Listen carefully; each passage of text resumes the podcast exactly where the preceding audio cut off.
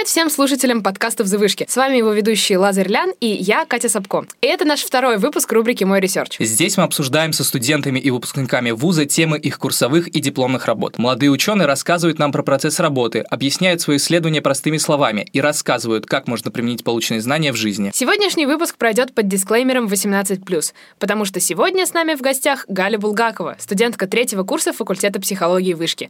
Тема ее работы — факторы сознания собственной сексуальной ориентации. Привет, Галя! Привет! Спасибо, что пришла сегодня к нам. Давай начнем разговор с выбора темы и научного руководителя. Как это произошло, какая здесь есть история? Нет какой-то особенной истории, то есть это вообще было довольно, ну, довольно грандиозная работа, потому что на втором курсе нам вообще разрешено не делать курсовые с экспериментом. Можно просто сделать какой-то обзор литературы и, собственно, сдать эту несчастную курсовую и пойти отдыхать. А я почему-то решила пойти самым сложным путем. Меня, в принципе, не интересовала гендерная психология, но у нас на Э, факультете три направления. Это когнитивная психология, социальная психология и психология личности или консультативная. Я вообще как бы в третьей части. А то просто моя курсовая — это больше про социальную психологию. И, собственно, э, мой научный руководитель — это Гадулина Елена Рафиковна, и она как раз-таки ведет лекции и ну, семинары на социальном треке, а не на моем. Ну а про тему я думаю о том, что это скорее связано с тем, что я сама нахожусь сейчас и была тогда в поиске и идентификации себя как э, человека, причисляющего себя к одной сексуальной ориентации или к другой. И, насколько я знаю, это вообще длится до 25 лет, поэтому я пока спокойно живу и экспериментирую. Очень продуктивно получается, когда ученый э, сам хочет разобраться для себя и, собственно, когда научные интересы обусловлены какими-то личными в том числе. Очень креативно. Ну, да, да, да. На самом деле, кажется в таком случае, что я сделаю эту курсовую заранее, и она будет супер качественная, но я как бы начала ее писать по-настоящему в мае где-то. Так что не работает такая система. Но мне было супер интересно, то есть я с огромным энтузиазмом обрабатывала очень много данных, поэтому важно, что все-таки, чтобы это было интересно, по-настоящему. Слушай, а я вот насчет данных, я читал недавно твой, твое исследование, я заметил, что практически все, что ты анализировала, было иностранным. У нас вообще нет исследований на гендерные темы, или, может, они в последнее время появляются и недостаточно хороши, поэтому ты их не взяла? Исследования именно вот э, в России, связанные там с э, изучением сексуальности и сексуальной ориентации, так как у нас есть закон о пропаганде несовершеннолетним, да, и очень так странно влияет, в принципе, на психологов, которые, не знаю, сидят в школе, а к ним приходит э, подросток или ребенок там и говорит, знаете, кажется, мне нравятся мальчики, и ты не знаешь, что ответить, потому что если ты ответишь, что, ну, вообще это нормально, так и бывает, то это пропаганда, тебя посадит, это как бы уголовно наказуемо. И все исследования, которые так или иначе с этим связаны, но их нужно либо очень-очень аккуратно проводить, либо как бы уезжать в Европу и проводить их там. А была ли в связи с этим у тебя какая-то боязнь или стеснение поднимать э, такую тему? Ой, нет, вообще нет. Ну, как бы я советовалась со своим научным руководителем, она такая, Галь, все в порядке, давай, пишем, изучаем. Мне скорее ребята, которых, у которых я брала интервью, спрашивали, не боюсь ли я, что найдут мою работу и предъявят мне что-то. Но как бы я уже совершеннолетняя, поэтому не думаю, что будет проблема. Ну и, собственно, люди, у которых я брала интервью, тоже совершеннолетние. А как насчет э, вот гипотезы в исследовании? То есть тебе сказали, бери, изучай. Была ли какая-то гипотеза? Подтвердилась ли она по ходу исследования? А, нет, к счастью, к счастью, здесь не было никаких гипотез. Это просто выявление каких-то конкретных факторов, которые как бы способствуют тому, чтобы ты понял, там, гей ты или лесбиянка или кто-нибудь еще. Ну, просто набор факторов. Ты сейчас сказал как раз про идентификацию, и можешь ли ты вот нам сейчас доступно, нам, нашим слушателям, на пальцах буквально объяснить, что такое сексуальная самоидентификация? Ну, во-первых, мне кажется, важно сказать, что сексуальная ориентация — это устойчивое половое влечение к человеку определенного пола или гендера. Это именно про тело, ну, сексуальное влечение, ты не, не можешь им управлять. Не можешь такой, нет, больше не хочу, все, стоп. Это не так работает. Если нравятся люди другого пола, то ты гетеросексуален, да, если ты э, понимаешь, что тебе нравятся люди своего пола, ты гомосексуален. Если ты понимаешь, что тебе, в принципе, нравятся и те, и другие, и своего пола, и другого, то ты бисексуален. Если э, тебе вообще все равно, какого пола твой партнер, то ты пансексуален. Ну, или ты понимаешь, что тебя вообще никто никогда ну, сексуально не привлекал и, кажется, не привлекает, и тогда ты асексуален. То есть фактически как раз-таки вот этот вот ярлык, который ты на себя вешаешь, это и есть твоя сексуальная самоидентификация. Да, ну, опять же, ярлык, я бы не назвала это прям... Э, ну, то есть навешивание ярлыков — это как стигматизация. То есть ты такой... Э, если ты там принимаешь наркотики, то ты наркоман на всю жизнь, все это, ну, стигматизация. Здесь, мне кажется, ты просто выбираешь. Ты можешь самоидентифицироваться через опыт. То есть э, подростки, которые, в принципе, заинтересованы в том, чтобы почувствовать себя особенными, они часто говорят, что э, я лесбиянка или я гей, но они ни разу вообще не вступали ни в какие отношения. Вот. Я ни в коем случае не хочу обесценивать, собственно, то, что они говорят о себе, но сексуальная ориентация складывается как-то вот к 25 годам примерно. Какие факторы чаще всего препятствуют осознанию собственной ориентации? Ну, мне кажется, тут вполне все логично. Если ребенок живет в гомофобной семье, допустим, он родился геем, то довольно долгое-долгое и очень продолжительное время он не сможет как-то признать, что вот он действительно гей. И, собственно, любая дискриминация, любые какие-то стереотипы и предубеждения, мне кажется, особенно у нас в стране, если ты гей, то ты э, надеваешь, э, не знаю, голубые футболки, говоришь очень высоким голосом. Ну, это, конечно, не так. То есть у меня, например, лучший друг гей. Ты в голубых футболках, а на самом деле вот э, тот же мой друг, он вообще не выглядит как гей, ну, как мне кажется. Ну, то есть, кроме там сережки в ухе, которые уже скорее как э, знак и символ для э, остальных ребят, которые себя так и идентифицируют. Вот, и как бы это, это не стыдно быть самим собой, ничего в этом такого нет. Вот. Ну и всякие такие штуки, как страх каминг-аута и вероятности того, что тебя загнобят в школе, в университете, родители, опять же, и просто круг близких людей очень резко сузится, может быть, даже до тебя одного. Никто не будет тебя поддерживать, ты умрешь в одиночестве. Ты сказала, родился геем. Угу. С позиции исследователя я знаю, что сейчас есть очень много гипотез и теорий по поводу того, как, в принципе, к человеку прикрепляется сексуальная ориентация, в каких процессах ты скорее какой гипотезы придерживаешься? О том, что это генное, или о том, что это воспитанное, или о том, что... Вот я, честно, не погружалась в эту тему. Я видела исследование какое-то, ну, такое, знаете, исследование, что кажется, это вот так, но мы не уверены. Какой-то такой там был вывод, что есть определенные какие-то штуки в мозге, которые определяют твою сексуальную ориентацию. Я придерживаюсь такой штуки, что сексуальная ориентация — это чисто ну, биологический компонент, и ничего не можешь с этим сделать если, ну вот в каких-то исследованиях и в, там, в других источниках говорят, что сексуальная ориентация э, может определяться не только влечением сексуальным, но и тем, с кем ты хочешь строить романтические отношения. Но все же мне кажется, что это уже совсем-совсем другое. Мне больше все-таки нравится э, теория про гены.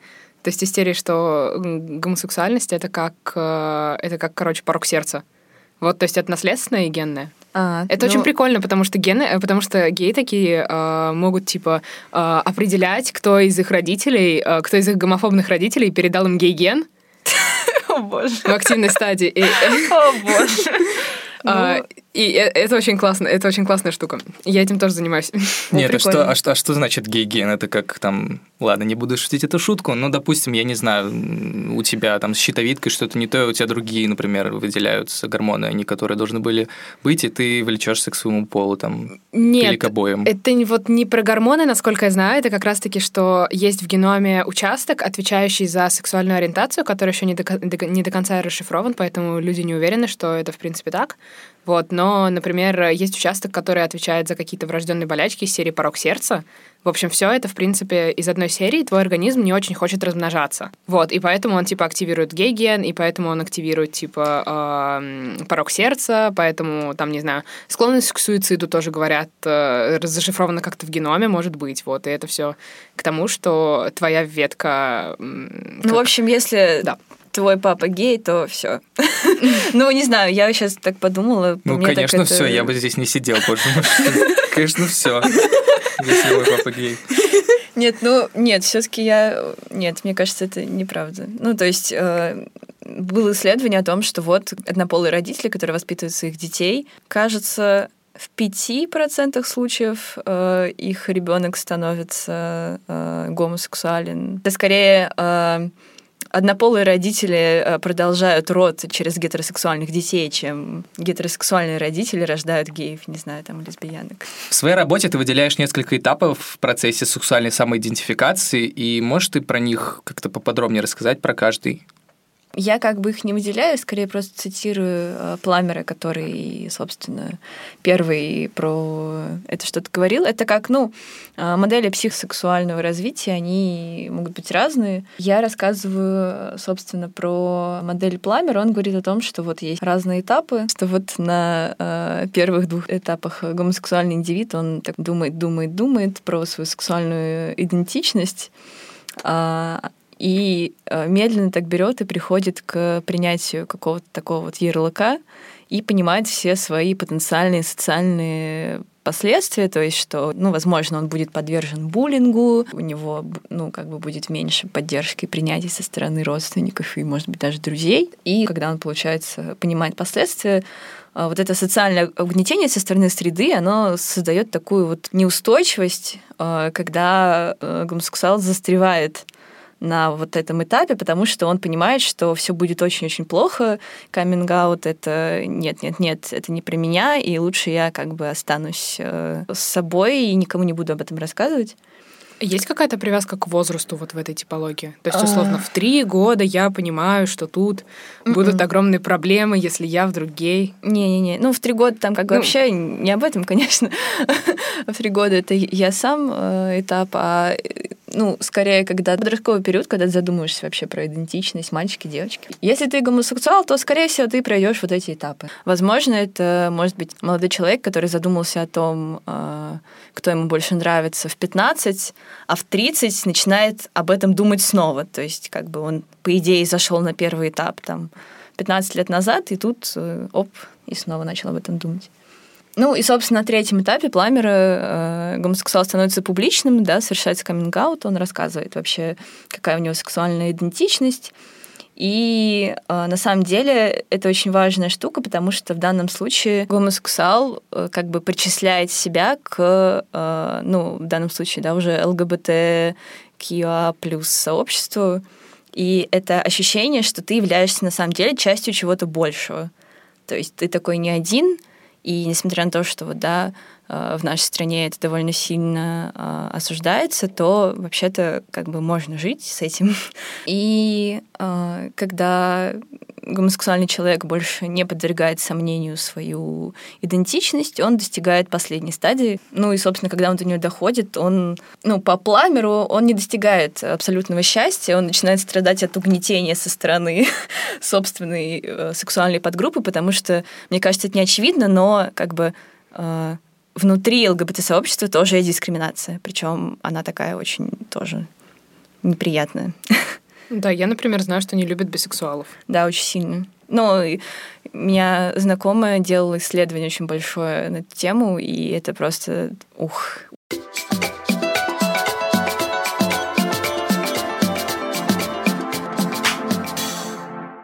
В твоем исследовании одним из его этапов был опрос — Угу. Расскажи, пожалуйста, про опрос. Сложно ли было найти респондентов? Так как я учусь на э, факультете, ну, точнее, департаменте психологии НИУШЕ, привет, ребят, это было несложно. А, как бы смешно это не звучало, но просто я не знаю, с чем это связано. Это, наверное, было бы еще одним интересным исследованием, но очень многие ребята, которые учатся у нас, они Э, либо геи, либо лесбиянки, либо пансексуалы, либо асексуалы и так далее. И, ну, как бы прям к нам приходят ребята на первый курс уже относительно осознанные и как-то делятся с этим, как бы со всеми остальными, поэтому... И это как-то очень быстро распространяется, было ясно, к кому подойти, если вдруг мне нужно было там 15 геев для э, для того, чтобы они ответили на мое интервью. Ну, про опрос — это сложная, на самом деле, история. Я сначала хотела говорить по 10-15 минут с э, каждым респондентом, задавать ему вопросы, ну и потом, собственно, транскрибировать все эти 40 интервью. Но что-то пошло не так, и я поняла, что, кажется, это ужасно тяжело и я не справлюсь. Ну, в общем, и там уже время поджимало, и я решила, что я сделаю Google форму, в которой напишу все те же самые вопросы, но как бы перед вступлением напишу, что мне очень важна большая обратная связь на каждый из вопросов, то есть это были открытые, да, вопросы без там «да», «нет» и так далее. А, и на самом деле как-то получилось гораздо лучше, чем я думала, потому что люди не привыкли говорить про сексуальную ориентацию, тем более про свою. И когда я сижу с девушкой, и она рассказывает про свой первый опыт, когда она поняла, что она э, бисексуалка, и я говорю, так, ну тебе прям захотелось поцеловать эту девочку, или тебе хотелось заняться с ней сексом? И сам факт того, что я произношу все эти слова вслух, как бы уже создает некоторое напряжение, я чувствую, что человек вообще не готов сейчас со мной об этом говорить. Вот. Ну и в какой-то момент там в одном из интервью я сказала, что окей, хорошо, давай, если ты не хочешь продолжать, то мы как бы не будем. Она сказала, да, извинилась там. Ну, в общем, это было очень так, э, ну, сложно потому что люди вроде соглашались, то есть я как бы много раз спрашивала о том, готовы ли они говорить со мной об этом, вот, но я как бы их понимаю, то есть говорить с незнакомым человеком, который что-то там про тебя еще напишет, куда-то там сдаст э, о том, какая у тебя сексуальная ориентация, это, ну, довольно так страшно. Вот. А когда человек просто открывает Google форму и пишет наедине сам с собой какой-нибудь длинный текст, это, наверное, проще. Ну, то есть тебе современные технологии сейчас помогли просто узнать, кто гей, почему он гей, как он это осознал. Ну да, ну я даже не знаю, что прям современные технологии, скорее то, какие вопросы задавала. Какие результаты дал опрос в итоге? А, ну, честно скажу, что а, когда я разговаривала напрямую с людьми, это было а, вот, да, есть плюсы и минусы, но вот проще было задавать какие-то конкретные дополнительные вопросы. Но мне ну, попались очень э, открытые респонденты, так сказать, которые отвечали уже письменно. И в целом я выделила как бы несколько факторов, э, там, объединила их в разные подтемы и темы.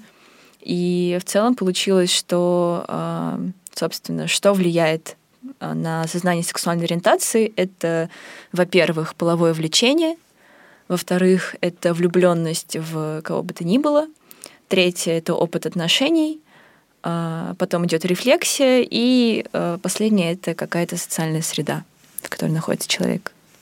А они, получается, сами это заполняли, да? То есть вопросы были исключительно открытые? Да, ну вот, собственно, все вопросы, которые я прочитала, они были такие, и э, были очень ну, длинные ответы. Дальше я проводила тематический анализ. Это такая штука, когда ты анализируешь по тому, что вот, например, человек упоминает слово влюбленность. И еще один человек упоминает слово влюбленность, и еще один, и еще один, оп, тема влюбленность. Человек упоминает что-то, что вот э, он чувствовал какое-то сексуальное влечение к тому, ну, к тому-то, тому-то. Оп, еще одна тема.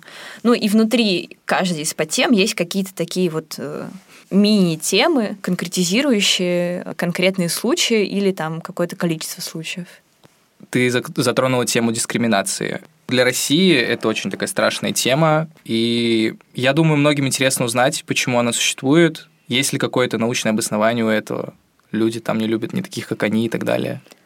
Вообще, как бы, э, если говорить там про корни э, дискриминации, это очень-очень сложные вещи. И говоря, в принципе, про гомосексуальность, ой, я вот сейчас могу ошибаться, но вот моя одногруппница Юлия, она мы с ней вместе были на лекции от э, Столпа про э, помощь однополым парам. Она там задавала вопрос или отвечала на какой-то вопрос о том, что во времена, боже мой, кажется, Древней Греции, вот я сейчас точно ошибусь, гомосексуальность существовала, и все было, ну, то есть окей, люди такие, да, да, нормально. Там была такая штука, что если, что чтобы мальчик стал мужчиной, ему нужно там сначала как бы опять же, я не помню точно, по-моему, заняться сексом с мужчиной, и после этого он становится таким настоящим, я не знаю. Ну, в общем, и в целом существовали люди, которые были вот в таких как бы однополых отношениях, и почему-то никого это не напрягало. Ну, в целом, в целом, э, я писала больше про то, что э, как, ну, то есть какие вообще причины э, изучать эту тему, вот, и я, ну, как раз-таки привела пример, что это про, э, ну, что нужно изучать, потому что у нас очень сильная дискриминация. Вот, наверное, э, вопрос про то, откуда она взялась, лучше задать не мне. Вот, э, я скорее рассказываю о том, как, ну, какая она. Если говорить вообще про Россию, я так постоянно обобщаю, но как бы в Москве это все более-менее нормально, и в Питере все еще более нормально. А взять какой-нибудь там, я не знаю, эм, Владивосток или Пермь, люди там вообще могут не знать, что существует другая сексуальная ориентация, кроме как гетеро.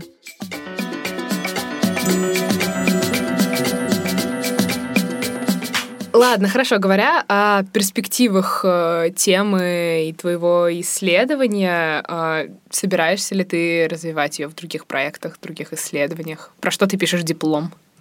А, я пока на третьем курсе, я не придумала свой диплом. Конкретно эту курсовую я как бы ее доделала. А, наверное, ее я больше не буду никуда как-то развивать. И сейчас тема моей курсовой вообще другая, вообще просто никак не связана с гендерной психологией.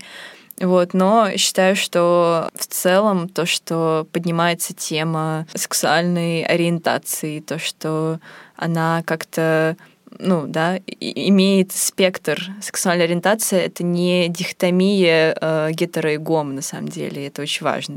То, что у нас э, подвергаются вот гомосексуалы, да, дискриминации, это не очень хорошо. Но у нас же есть еще и другие ребята вообще-то, и про них постоянно забывают.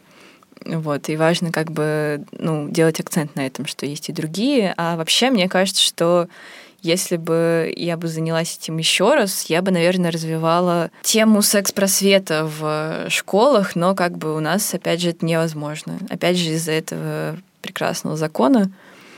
Вот. Ну вот я общалась когда-то с ребятами из Дании, и они такие, да, конечно, у нас есть секс-просвет. Ну, серьезно. То есть они мне рассказывали о том, как у них есть э, там что-то два урока в неделю, куда приходят ребята, начиная с седьмого класса, ну, то есть там по возрасту примерно вот как наш седьмой.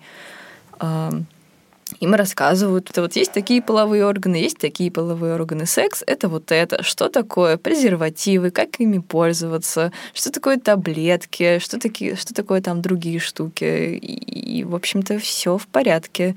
А у нас э, повышенная рождаемость э, у женщин младше 16. Класс. Да, даже говорить ничего не хочется. Тяжелая пауза. Честно, прям я сижу, все это очень взвешиваю прям. Ну, ты не считаешь, что вот они в какой-то момент просто дорвутся, отменят эти все законы, и на самом деле, когда я следил за ситуацией, например, в США, сначала все было очень классно. Им давали равные права и так далее, но сейчас происходит какая-то обратная дискриминация, как с феминизмом, так и с ЛГБТ-сообществами обычного, там, я не знаю, евро- европеоидного парня гетеросексуальной ориентации не берут на работу, потому что есть такой же парень, только он гей, или такой же парень, и он темнокожий. Вот у нас такое может быть? А, ну, а, я считаю, что обратного феминизма, обратной там, дискриминации не существует. Как бы есть меньшинство, есть большинство. И в данном случае ЛГБТ — это как бы пока устоявшееся меньшинство. Мне кажется, что есть просто э, какие-то не знаю, очень-очень умные э, ребята, бизнесмены или там директора, которые думают, что если они возьмут на работу э, темнокожую женщину, то им как бы это там, не знаю, повысит э, проценты продаж. Ну, к сожалению, пока в логике народа это работает так. Очень хочется, чтобы люди понимали истинный контекст и истинное послание того, почему людей там с другим цветом кожи, другой сексуальной ориентацией, религией, да что угодно, тоже можно брать на работу, и тоже можно как бы воспринимать их за людей, потому что они вообще-то тоже люди. Спасибо, Галя, что не побоялась сегодня ни за себя, ни за вышку а, прийти к нам э, сегодня в студию и поговорить с нами о теме твоего исследования. Мы надеемся, что у тебя будет еще огромное количество поводов приходить э, в студию и вещать по поводу своих исследований, вот, и что все они будут э, тебе нравиться в процессе и на выходе тоже. Вот. Спасибо большое. Мне было очень приятно как-то поделиться. Подписывайтесь на наши соцсети, чтобы не пропустить кое-что интересное и полезное, например, наши подкасты. Всего самого доброго и помните, каждый из нас особенный, любите и принимайте себя. Пока! Пока-пока. Пока.